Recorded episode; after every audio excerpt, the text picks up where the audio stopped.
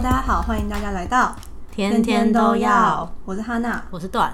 这一次我们要做的是天天都要看原耽骨科特辑。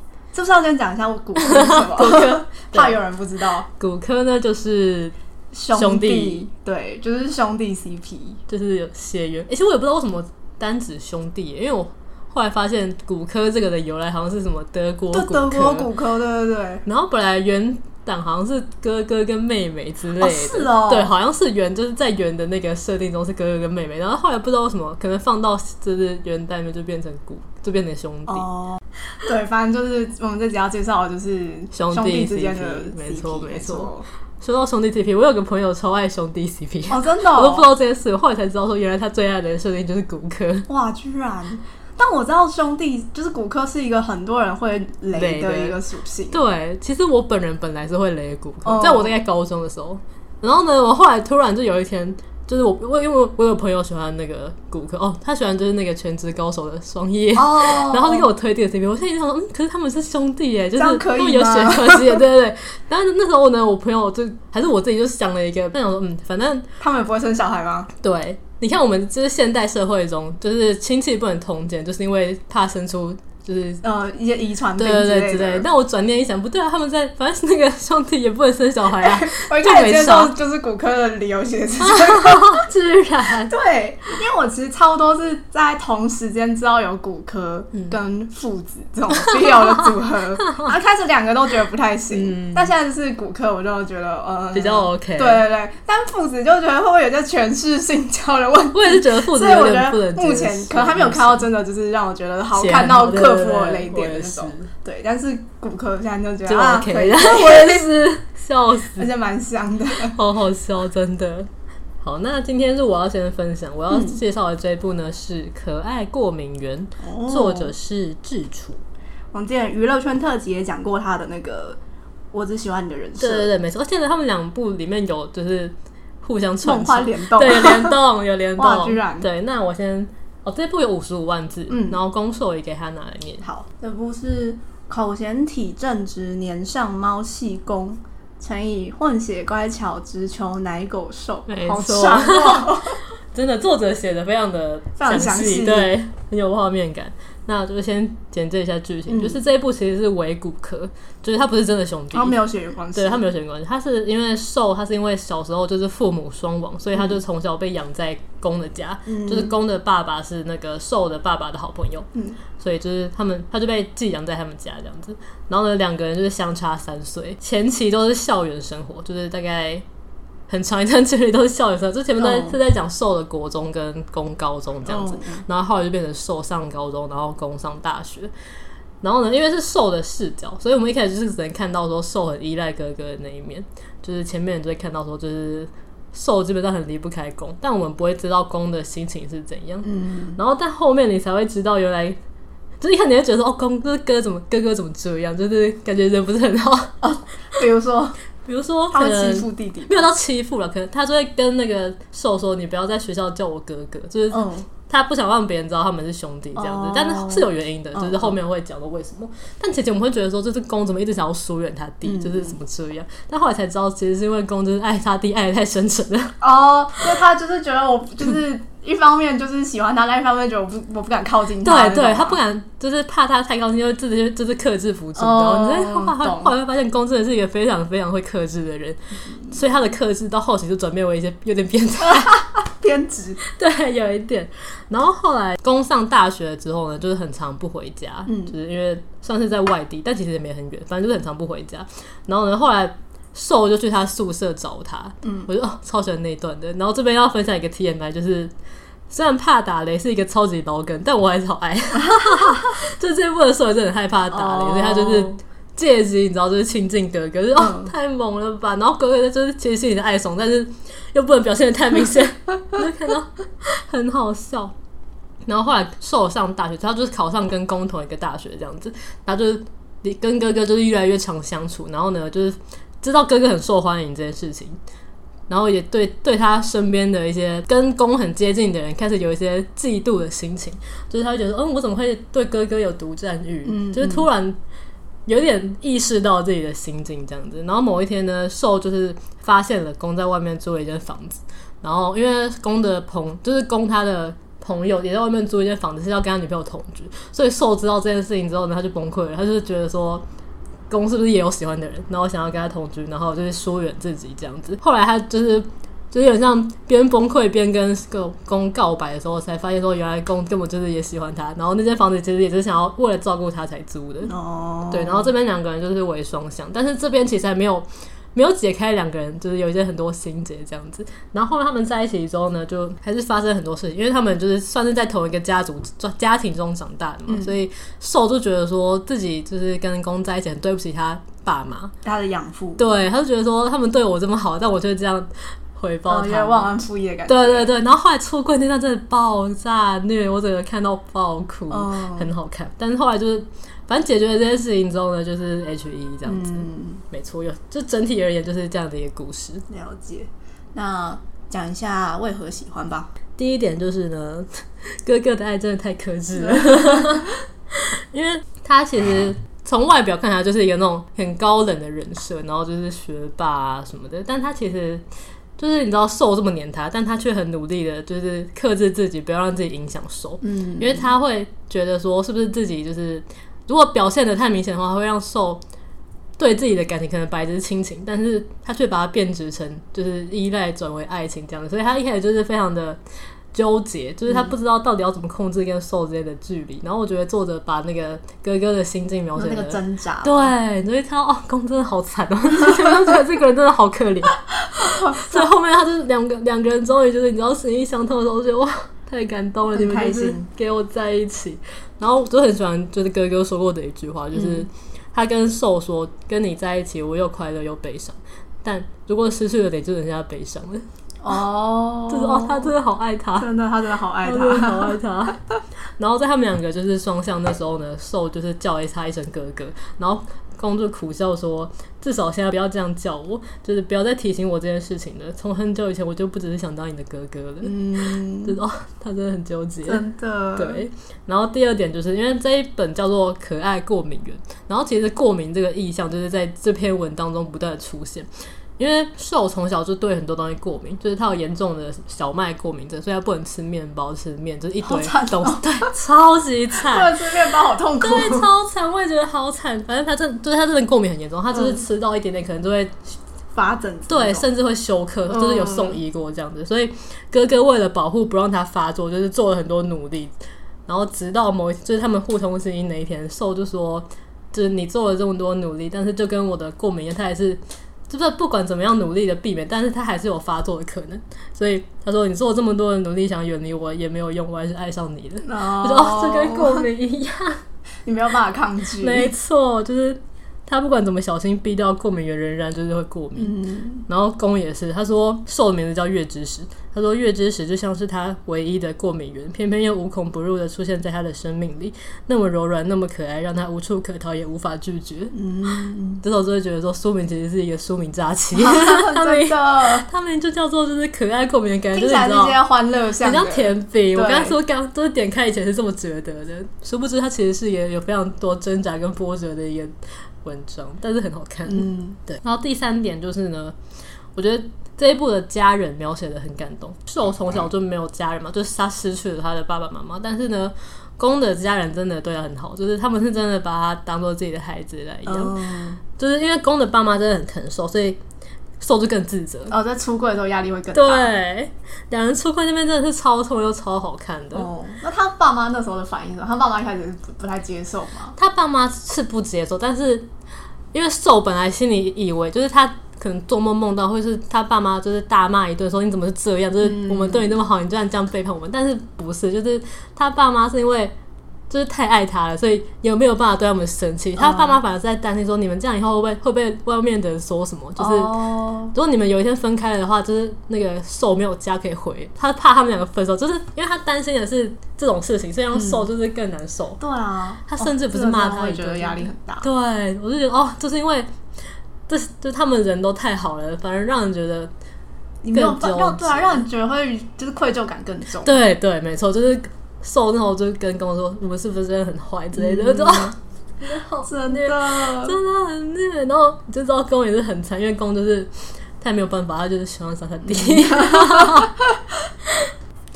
然后因为公的爸爸就是从小就很希望可以赚钱给他们，就是过更好的生活，这样，所以他都很忙。然后他听到就是公受在一起这件事之后呢，他就是很自责说。因为公在高中的时候就已经暗恋受了嘛，所以公那时候就是有点孤僻。但是因为爸爸就是很忙，所以他就没有时间去关心儿子的心理健康，他就觉得说很就就是很自责这样子。嗯、然后公的妈妈虽然也一直想要帮公找女朋友，但是也是因为他觉得公实在太孤单了，就是他怎么会这么这么封闭自己的内心这样子？但是他后来知道说，哦，公原来是因为喜欢上他弟弟，所以才变得这么。忧郁，oh. 他也觉得说：“哦，我怎么都没有发现说我的儿子就是这么的纠结。”嗯，对，所以他们就是因为哦，这家人都是太温柔的人，真的就是更难过，所以会觉得就是会让你真的会让愧疚感更重。对，没错。但是后来他们就是就是有接受了，然后也就好好在一起。嗯、然后就是后来有一个很可爱的点，是因为妈妈就问那个受说：“这是攻浪漫吗？” 他说：“因为他没有办法想象说这是哥哥温柔疼人的样子。”然后。就很可爱，说哦，这是他很浪漫啊什么，然后妈妈就完全无法想象，就超可爱。对，差不多这样。好，那讲一下喜欢的剧情。好的，第一个喜欢的剧情就是受他上大学之后，就是遇到了一个他们系的学姐，嗯、然后那个学姐本来是暗恋攻，但是因为受是好像听他学姐的朋友讲说，哦，那个学姐暗恋攻，然后就是开玩笑，就是叫他帮。就是叫他帮那个学姐这样子，嗯、但那时候受已经有点知道他自己喜欢哥哥了，嗯、所以他就很就是有点难受。他就问学姐说：“你真的喜欢就是我哥吗？”然后学姐说：“对。”但他已经已经想要放弃了。然后受就心里觉得说：“怎怎么就是放弃有那么容易吗？”因为他觉得说要放弃喜欢攻是一件很难的事情，嗯嗯、所以他就问学姐说：“就是怎么会就是你决定要放弃这样子？”然后学姐就跟他说。他觉得有两点指标可以衡量要不要放弃一个人：第一，他有多大可能性接受我；第二，我对他的喜欢值不值得我去付出大量的时间和感情去勉强。然后他就是很理性的评估了这两点后，觉得说他没有那个办法那么奋不顾身去爱，就是攻，嗯，就是他觉得说自己比喜欢攻这件事还要重要。他就说，很多人觉得女孩子一旦爱上就会丧失心智，喜欢到放弃自我，但他好像做不到这一点，就是他有太多想做的事情，太多的目标了。我看了就觉得，哦，学姐的感情观太成熟了。然后学姐，你是一个理智的人，我们都需要多一点这种理智的人。没错，没错，就好好想是学姐，真的。然后后来那个受就问学姐说，就是要怎么分辨对一个人是喜欢还是其他感情？然后学姐就跟他说。如果你对一个人抱有其他感情的话，那他很好很好，你看到他都只会觉得很开心，跟觉得温暖，会让你不可控的感到痛苦的才是喜欢。哦，学姐，太精辟了吧？真的，学姐也够会讲话的。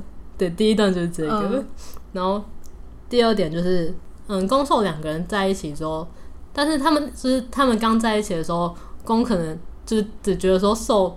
还可能不太理，就是不太清楚自己的感情到底是亲情还是爱情。就是他觉得说受可能就是随时都会离开他，是抱持这样的事情跟他在一起。但那时候受就是过生日，然后他就去就是找借口去找找攻过生日这样子。他就说十八岁的时候你说我还是孩子，那十九岁呢？我有资格说我爱你了吗？就是他觉得说攻一直把他当小孩，但是其实他早就已经想得很清楚了。Oh. 对，他其实已经就是深思熟虑过，只是他觉得攻一直把他就是当小孩子在哄这样子。嗯、但其实受也是经历了很多内心的纠结，就是经过这个剧情中，他们才真正的就是攻才认真的跟受觉得 OK 跟他走一辈子这样子。Oh. 因为他本来只是觉得说当做一个小小的一段路，可能受就会离开他。他可能觉得他没有什么定性，对他可能觉得他就是 随便玩玩，没有那么严重。我知道，就是就是你知道，就是小朋友说话可能不太能当真。对，就因为他真的是一辈子，因为攻已经渴求他弟太久了，突然得到，你知道会有点不诚实。我知道，我会觉得有点患患得患失。对，没错没错。但是经过我这件事情之后，他知道哦，原来就是受真的是一个成年人。嗯，对，这一段就是这样。然后。第三段就是两个人还没出柜的时候，因为刚前面有稍微提到过，就是他爸妈跟教授都一直很想要介绍女朋友给攻，嗯，就是哦，那教授真的超白目，就是 因为那教授有一个女儿，然后他就叫攻，就是撮合他们，对，然后撮合他们，不然就是卡他毕业什么的。我说靠，这个教授也太乐色了吧，太烂了吧？对，闹这样的，没错。但是后来后来有解决了，对，因为那个女生其实是一个好人，就是她知道说。攻不喜欢他之后，oh. 就是也没有纠缠他什么的。然后那一段描写的很好，就是我觉得受虽然很难过，就是因为他看他哥就被迫要去认识其他女生，然后就是大家都觉得他应该要跟女生交往，然后就是有正常的家庭这样子。但是受虽然难受，但是他却不能表现出来，因为他觉得说自己不能太任性。嗯，对。然后他就只能表现的越来越乖，然后就让公很心疼。但是公又对那个状况无能为力，因为那时候他还没有跟他父母出柜，然后也不能。就是违抗教授这样子，所以那时候就哦，我觉得作者把那种无奈的心情跟真的那个情境都描绘的很好。嗯，对。然后后来还有一段，就是受跟哥哥说：“哥哥，你很喜欢小孩吧？”然后攻就皱了眉头说：“为什么这么问？”然后受就说：“因为你总是跟我说怀宝宝的事。”就是其实是攻是一个在你知道一些那个的时候，就是无心可能开了一句玩笑话，但是他不知道。就是后面发生的这些事，就是有可能会被，就是可能会被迫组成家庭，然后被迫去相亲什么，就是让就是生小孩这件事情，就是让受这么难受。嗯嗯，就他如果知道有这个可能性的话，他一定不会开一个这么让他难过的玩笑。嗯、对，我觉得那段好，就是 没错。好，差不多这样。还有一个要就是稍微分享的，就是。哦这一部的肉超级香，这一部肉超级哎、欸，这个作者的肉都好香。哦。对啊，他的那个我只我只喜欢的人设的肉也超香的。对，这这部的初夜部分真的辣到爆，你完全可以忍受得到哥哥忍耐多久了。就是刚刚前面提到的，哥哥有多克制就有多变态。啊，让我好期待！没错，这有很多很香的 play，就是大家可以就是自行欣赏，没有问题。就是瘦真的超级娇，超可爱，很棒。对，差不多这样哦。一句话总结的话，就是我哥是我男朋友，后来成了我老公。这是作者自己写的，哦，真假的？没错，然后好，那接下来换我介绍。我要介绍的这本呢，它的片名就叫《弟弟》，就这样的直白，好直白。作者是人体骨架，然后这本字数是十，只有十七万。工作，工作一样，教一段来念。好的，智能障碍胸控攻乘以压抑坚定地控手。对，我、哦、是年下，他是年下，就哥哥是手。赞哦！我觉得这个题材就是开始看的时候，就让人觉得就是怎么讲，会让人觉得不太 OK 吧？对，对的确有一点。就是但是就是真的，他做的就是一个把让你觉得可能有一些疑虑的梗都写的，就真的写的很好。哦、对，就是先就是一样简介一下剧情。就他这边的设定大概在就是嗯八零年代左右吧，就是可能是大概三三四十年前，嗯、所以就是一个基本上社会还还是蛮保守嘛，蛮封闭的年代。对对对对，然后大家可能对于就是一些不同于普通人的。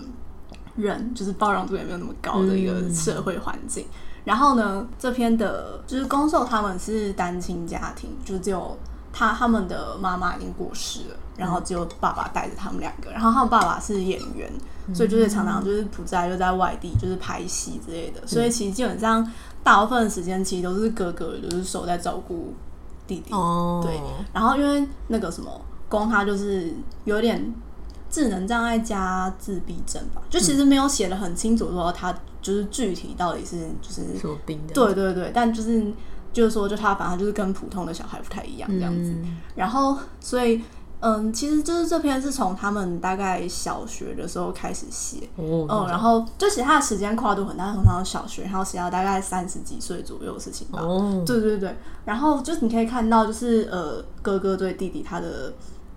看法还有他的情感转变，嗯、就像一开始他也会觉得，就是说，就是弟弟很烦，嗯、就是因为就为了他为了要照顾弟弟，他没有办法，就是像其他小孩一样，可能放学就是去玩啊，嗯、或者去跟其他人一起出去玩，因为他就是要陪弟弟去做，就是陪他弟弟玩，嗯、就是要负责带他，而且因为就是嗯，我觉得他他爸也是有一点问题啦，就他爸偏心偏的很严重，他爸就是很偏心弟弟。为什么？就是觉得，就是说，因为他就是比较特别啊，就可能就会觉得需要多多给他一些关怀跟照顾，然后对他哥就是要求就很严格，是因为他他哥就从小是就是品学兼优那种好学生，所以就他爸就是用更严格的标准要求他。是的，嗯、他爸也是有一点就是那种就是传很比较传统的那种家长吧。的确，不过就是八零年代好了，他们对对。然后反正我看一看，就是哥哥的童年，他小时候好可怜哦。就我是我的话，我应该也会觉得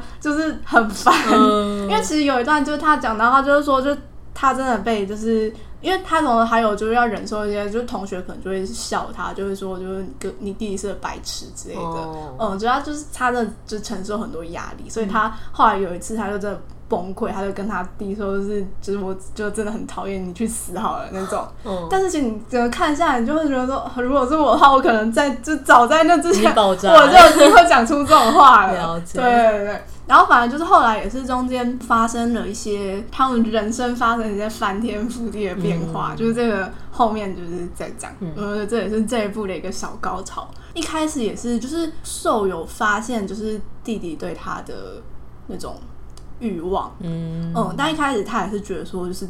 这怎么可以？就是我们是兄弟，不可以这个样子。嗯、但后来呢，也是发生一些事情，就就是关于就是受他人生中遇到一些重大的转折。就是为了不剧透，就大家自己看。Okay. 对，所以他就跟他弟就是怎么讲，一想贪欢，就是就是你知道，就是及时行乐。对对对，所以就才终于接受，就是这这样子。感情，oh. 对对对，但是就是大家要自己去看是什么刺激了. 就是刺激了他，让他就是转变他那个想法，没有问题。对，对，大家自己去看。好的，所以剧情就差不多这样。那先分享一下为何喜欢。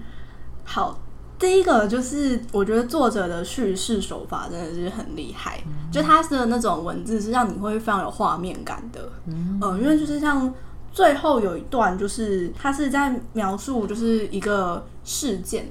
但他是用插叙的手法，就可能他现在写这一段，然后就是他又跳去写，就是另外一个另外一个时空发生的事情，嗯，哦、呃，就是这样插插叙插叙的写，就很像蒙太奇电影那种感觉，哦、呃，但是就很像在看电影，然后他的那个剪辑是就比较片段的那种剪辑。嗯但是就是怎么讲？我觉得就是乱中有序，就你不会就是觉得说就是只想到写什么，对不对，对？嗯、你反而会觉得说，随着他那个剪辑，你可以跟着他的那个情绪，就一步一步被推上那个高潮的感觉。嗯、对，了解。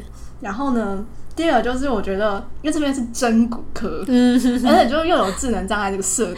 所以我觉得，对，这个它是一个非常危险的题材，嗯、但我觉得作者就是掌握的很好，就不会让人觉得说就是这是犯罪，不会让人觉得说犯罪，或者说这是不是些权势性 交，嗯、你知道？就或者是你觉得他们在利用他弟弟，就是不懂这些东西之类的，嗯，反而会觉得说这两个人的感情，因为像那个什么宫，就是你会觉得就是可能 maybe 是因为他就是跟其他的人不太一样。所以他的感情是非常纯粹的，他其实并不能够分辨就是亲情跟爱，他不像我们一般人一样，就是亲情爱情是可以分得很开的。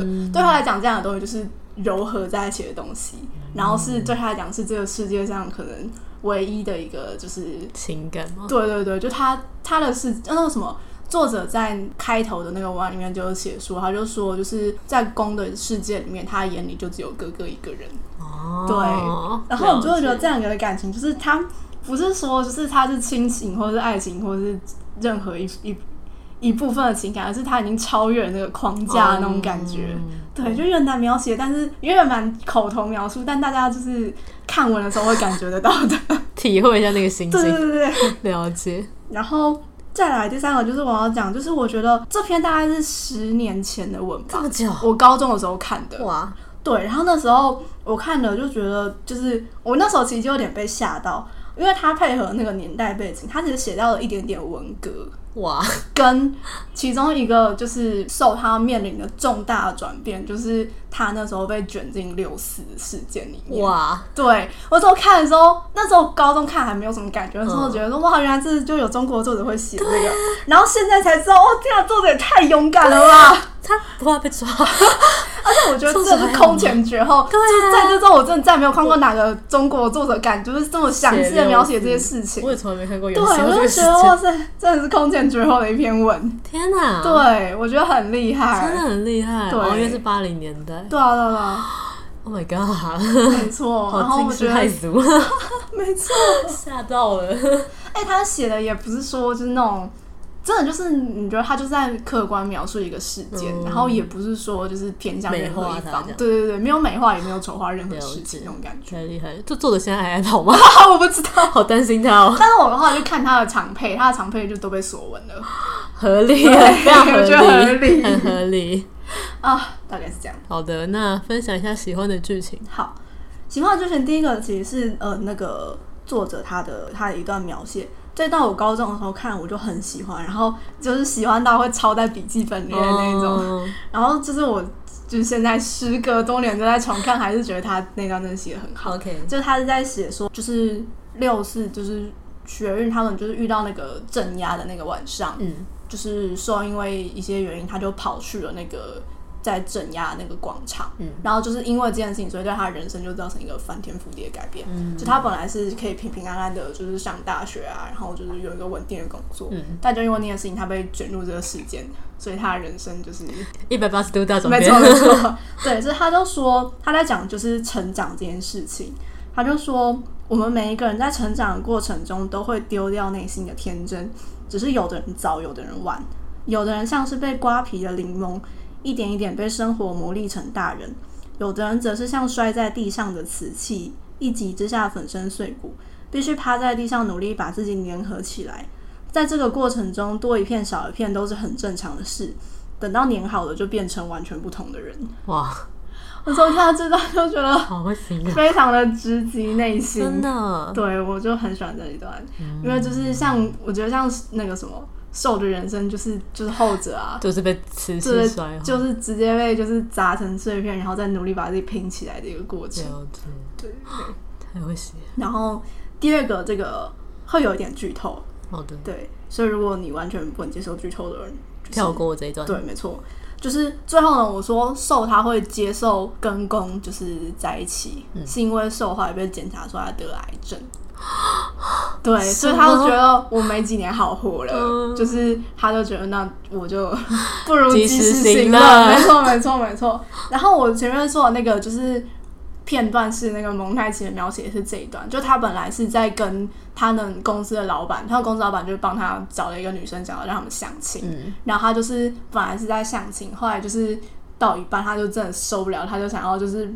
没想到抛下这一切吧，嗯、所以他就中途就是溜了，然 后他就中途就是溜，然后自己一个人就是去那个 天桥上面去喝酒啊，就是比较放浪形骸。然后回去之后，他就就是翘班，然后不回老板的电话，就把他就是人生中就是 所有可能就是前半生对对对那个框架统统丢掉，然后就找了一家旅行社，他有一个什么那种海岛度假之类的，然后就跟他弟说，就是我们去旅行，然后就去那个海岛，就是。